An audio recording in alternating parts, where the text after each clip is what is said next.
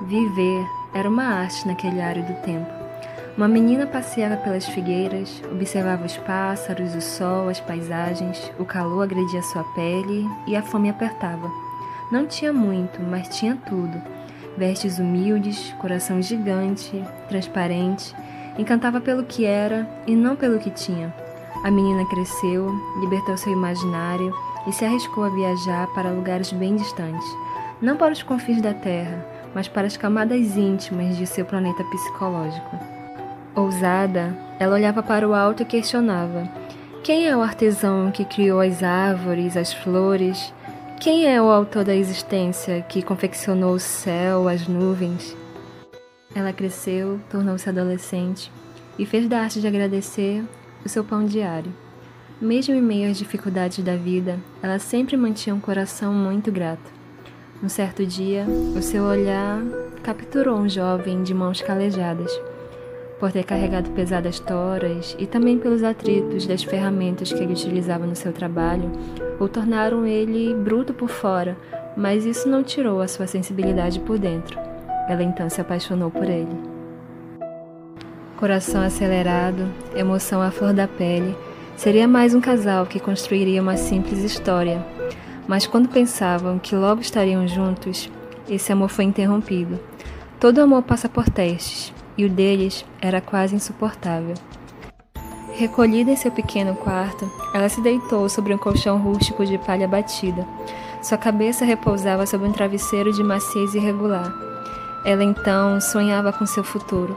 Para ela, uma vida sem sonhos era uma emoção sem aventura, uma mente sem criatividade, Sonhava com seu romance, sua casa, seus filhos e com as estratégias para sobreviver. Os pesados impostos romanos massacravam as esperanças de seu povo. Quando velejava pelas águas da imaginação, um misterioso personagem invadiu seu quarto. Seu coração disparou. Seus olhos se assombraram. Deveria bater em retirada, mas ela ficou. Seu corpo gritava fuja, mas ela insistia em ficar. Recebeu mais espetacular dos convites. Não havia letras douradas nem papel refinado. Um convite oral, endereçado aos seus ouvidos e aos recônditos de sua mente. O mensageiro então disse a ela que o grande artesão da existência, aquele que ela procurava quando era muito jovem, realizou um concurso com milhões de participantes reis, rainhas, nobres, plebeus, ricos, miseráveis, filósofos e letrados, teólogos, leigos, enfim milhões de participantes. Era um concurso de beleza. No entanto, da mais fina delas, a beleza interior. A beleza que o tempo não apaga, que o poder não domina, que o dinheiro não compra e que o culto à celebridade jamais pode seduzir. Tu és a favorecida. Eis que engravidarás e darás à luz um filho. Ele será grande e será chamado de Filho do Altíssimo. Ela seria a mulher mais famosa da história, a mulher das mulheres, a mais elogiada e a mais querida. Seu brilho varreria gerações, sua história seria contada nas artes, seria inclusive a única mulher exaltada em prosa e verso no Alcorão. Mas a fama não a seduzia. Sob os olhos da psicologia e da filosofia, jamais se viu uma jovem com uma mente tão discreta e contemplativa. O convite era fascinante, porém era o contrato de risco, com inúmeros parágrafos. Pagaria com lágrimas cada palavra nele inserida, mas não se importou. Cativada por seu autor, rasgou sua alma e, sem pensar duas vezes, ela aceitou. Esse convite traria elogios surpreendentes e rejeições insuportáveis, ganhos solenes e perdas irreparáveis. Perderia seus dois amores. Primeiro, o homem que escolheu para construir a sua história, depois, o mais forte, o mais avassalador, perderia o filho com o qual construiu a mais bela história de amor. Para essa jovem, o seu filho era incomum. Como cuidar do menino mais incrível que nasceu nessa terra? Que manual de instruções usar? Como colocar limites em alguém que era limitado? Como ensinar a contemplar a dança das borboletas, as músicas das ondas, a chuva, ao filho do arquiteto da existência? O mensageiro partiu sem deixar vestígios.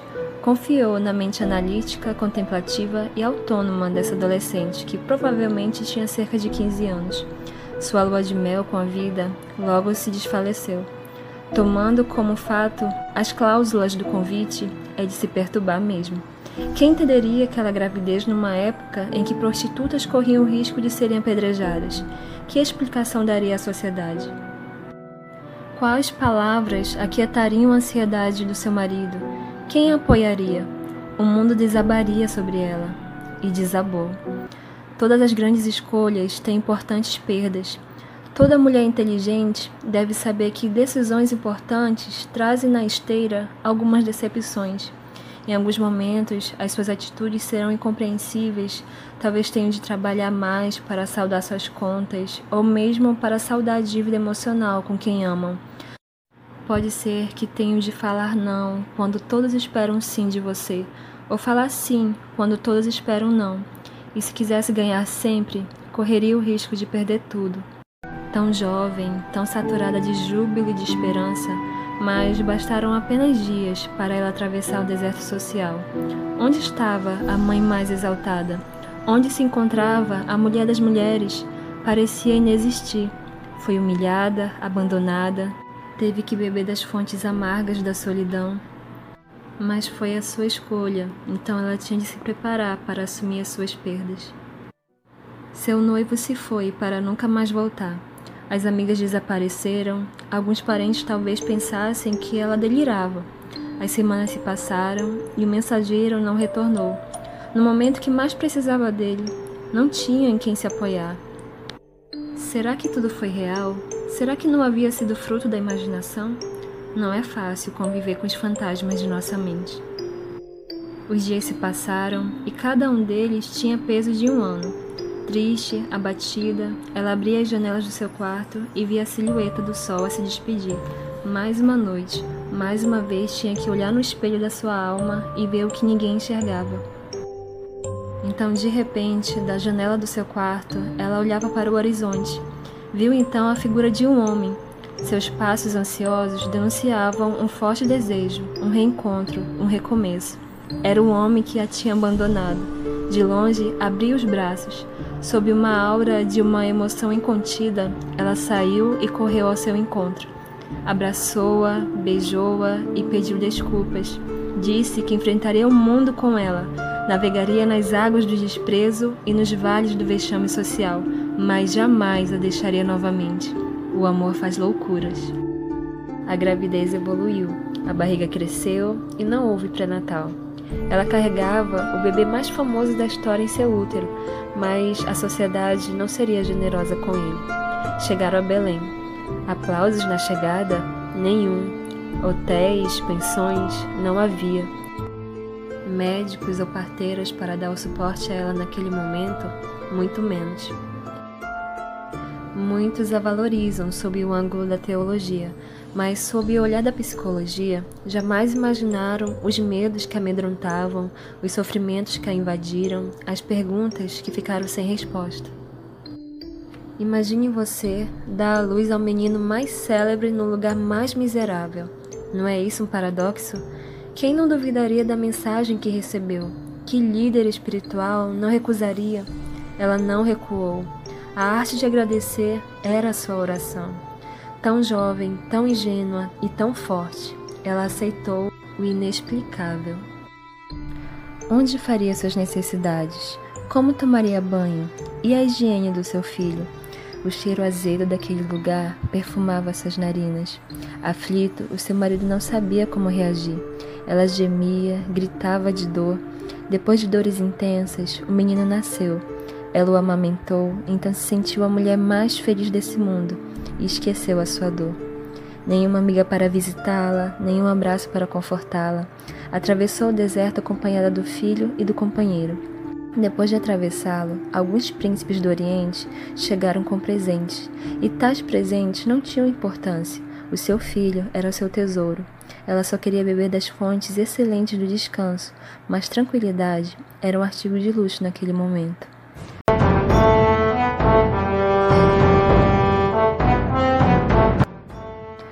Se não bastasse o calor de fora, a culpa queimaria sua alma por dentro. Herodes, o Grande, um dos maiores carrascos da história, ordenou assassinar todas as crianças menores de dois anos. O menino mal nasceu não tinha o direito de viver. Ela poderia viver sem banheiros, roupas dignas, comida saudável, ou sem o apoio de sua mãe e sem o conforto de suas amigas. Mas como viver sabendo que outras mães perderiam seus filhos por causa do seu filho? A culpa, mesmo sem ser culpada, machucava sua emoção. A mulher, de uma força notável, experimentou uma angústia insuportável.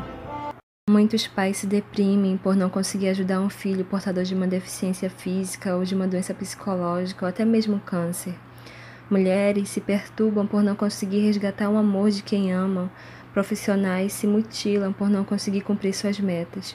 Ela não conseguia aplacar a ira de Herodes, nem evitar o assassinato em massa. O que ela sentia? Não sabemos, mas era muito desconfortável. Carregava seu filho no colo por quilômetros, incansavelmente, e protegia-o com a própria vida. O convite que ela recebeu em seu quarto parecia muito diferente da dura realidade que vivia. Fugiu tremendo por fora e trêmula por dentro. Partiu para outro país. Mais uma vez, não havia banheiros ou conforto algum. Passou no mais difícil concurso, mas não recebeu aplausos. Se ela não filtrasse tudo que ela passou, as noites estressantes, as dores que sofreu durante a sua gestação, se a sua espiritualidade não fosse saudável e inteligente, ela simplesmente não aguentaria sobreviver. Toda mulher deve se sentir dotada de uma grande missão. Não importa se faz faxina, não importa se é mãe solteira, terminou a faculdade e ainda não conseguiu um emprego, se mora com seus pais e cuida das suas sobrinhas, não importa.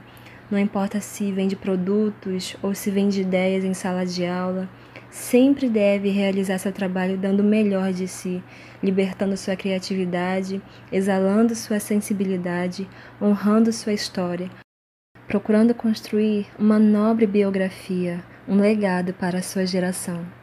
Nestes tempos psicóticos em que algumas mulheres vivem no estrelato e a maioria no anonimato, em que os padrões de beleza são ditatórios, muitas mulheres têm se depreciado e se deprimido. As mulheres deveriam lutar ardentemente pelo que amam, para que jamais se sintam diminuídas, inferiorizadas ou contraídas. Ela foi uma mulher incrível, jamais abriu mão do que amava, enfrentou os preconceitos sociais, navegou nas águas da incompreensão encarou seus medos e, por fim, escreveu uma nobre biografia como mãe e mulher. Ficou com seu filho por 30 longos anos. Mãe e filho tornaram-se grandes amigos desde a infância. Cada ano era uma festa, cada experiência uma homenagem à vida. Viveu com ele o mais nobre tempo qualitativo e quantitativo. Um aprendia com o outro. Eram contadores de histórias, perdiam-se no meio de detalhes que só eles enxergavam. Ambos faziam da existência um show imperdível. Deviam sair abraçados para contemplar as nuvens, observar o canto dos pássaros, as nuvens bailando pelo céu, encantar-se com as aventuras das crianças e com as experiências dos idosos. Ele era disciplinado, Trabalhava muito bem com madeiras, cravos e martelos, enfim, com as mesmas ferramentas que um dia o machucariam. Amando-a, alertou-a sobre uma coisa que talvez ela jamais quisesse ouvir. Mãe, você tem de se preparar. Um dia partirei e você vai me perder. Eu darei a minha vida pelos pequeninos. Chegou o dia da partida. Foi muito difícil para ela. Beijou e abraçou seu filho longamente, então teve que se despedir dele. Por onde ele andava, ele atraía alunos para entrar em seu grande sonho, em que um dia os miseráveis seriam príncipes, as mulheres rainhas, os mutilados seriam exaltados, os maiores aprenderiam a servir e os fragmentados em sua mente se tornariam autores da sua história o sonho em que todo ser humano aprenderia a ser um viajante nas raias do seu próprio ser e descobriria que ser feliz não é ter muito, mas fazer muito do pouco. Ela o amava tanto que não conseguiu separar-se dele. Discreta, acompanhava seus passos à distância. Via-o arrebatando multidões e se alegrava. Observava-o encantando os religiosos e os mais nobres oradores e se fascinava. Ela presenciou seu filho estilhaçando preconceitos, rompendo os grilhões do radicalismo e inaugurando a era da generosidade. Ela ficava comovida. As dores do seu parto tão difícil pareciam estar tão longe, as perdas, as incompreensões e humilhações por que passou. Mas ela não sabia que o seu mundo desabaria novamente e desta vez certamente não aguentaria. Animada, estava em Jerusalém. O seu filho estava no ápice da fama, mas parecia muito entristecido. Estava bem diferente. Parecia que algo grave estava para acontecer. Horas depois, ela soube que o prenderam. Ele foi levado à casa de Pilatos. O movimento em torno da mansão era enorme e ele não saía. O calor da tensão aumentou as notícias não chegavam e seu estado de apreensão deu espaço a muita preocupação. Meu filho, por que você não aparece? Ela se perguntava, e o mesmo ocorria a outras mulheres que também o seguiam. A multidão era grande ao redor. De repente, um cortejo saiu. Ela tentava olhar para ver o que se passava, mas era difícil saber. De repente, viu ao longe um rosto desfigurado, olhos quase fechados, lábios sangrando e carregava uma cruz de madeira. Era mais um miserável castigado pelos romanos. Ela teve muita pena dele. Ela olhou outra vez e mais uma vez, enfim gritou: Meu filho! Não! Meu querido filho! O filho que ela carregou no colo, beijou todos os dias, estava sangrando. O convite que ela recebeu naquele quarto para ser a mulher das mulheres, para amamentar e cuidar do menino mais famoso da história, não apresentou esse texto. A criança que nasceu no curral teve de fugir para não morrer e foi castigada pelo trabalho árduo que encantou sua mãe e depois o mundo. Não era o mais elogiado dos seres, mas o mais mutilado deles. Ela tentava se aproximar dele, mas todos queriam vê-lo. Era muitíssimo querido e, para espanto das ciências jurídicas, o homem que mais protegeu e defendeu os direitos das mulheres na história, ao vê-las sofrer por causa dele, ele esqueceu da própria dor. Não chorem por mim, não se preocupem com minha dor, chorem por vocês mesmas e por seus filhos. Que mente é essa que, mesmo morrendo, se preocupa com a dor dos outros? Que inteligência é essa que é capaz de dar tudo para os outros sem pedir nada em troca? A maturidade, a resiliência, o altruísmo, a sensibilidade e a capacidade do seu eu gerenciar sua mente não tem precedente. Sua mãe o acompanhava desesperadamente. A mais famosa das mulheres seguia em direção ao Calvário. Quando ouviu os pregos cravarem seus punhos na cruz, era sua emoção que estava sendo cravada. Nem a psiquiatria e a psicologia, em seus mais lúcidos capítulos, podem compreender ou aliviar a dor de uma mãe ou de um pai que perde seu filho. Ela arremessou-se contra a barreira dos soldados, gritando: É meu filho! É meu filho! Aos brados, conseguiu se aproximar dele. Tinha tremores musculares, seu coração acelerava ofegante, mal conseguia respirar. A sua dor era insuportável, era impossível raciocinar, mas para o assombro das ciências humanas, mais uma vez ele gerenciou sua emoção, controlou sua dor, agora para proteger a sua mãe. Não podia abraçá-la ou beijá-la ou consolá-la, mas conseguiu falar mas disse-lhe uma notável mensagem em código: Mulher, eis aí o teu filho. E apontou para o jovem João. Tentou lembrá-la do convite que havia mais de três décadas ela recebeu.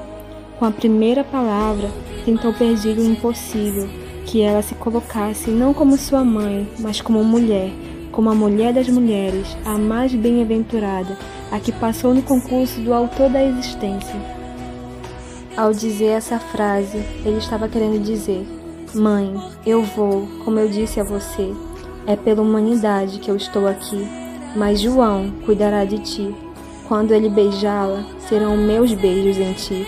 Quando abraçá-la, serei eu quem estarei te abraçando. Jamais te deixarei, jamais deixarei de amá-la. a mais famosa das mulheres, foi a que mais desprezou a fama, foi a mais discreta e serena. Ela não queria elogios nem aplausos, apenas abraçar seu filho e beijá-lo enquanto ele morria, mas nem sequer teve esse direito. Seu nome foi Maria, tão simples e tão forte. Maria foi uma mulher inteligentíssima. Foi assim que mãe e filho secretaram a mais bela poesia de amor no inverno mais rigoroso da existência, gritaram seus indecifráveis gestos de que vale a pena amar e que só o amor nos torna inesquecíveis e insubstituíveis.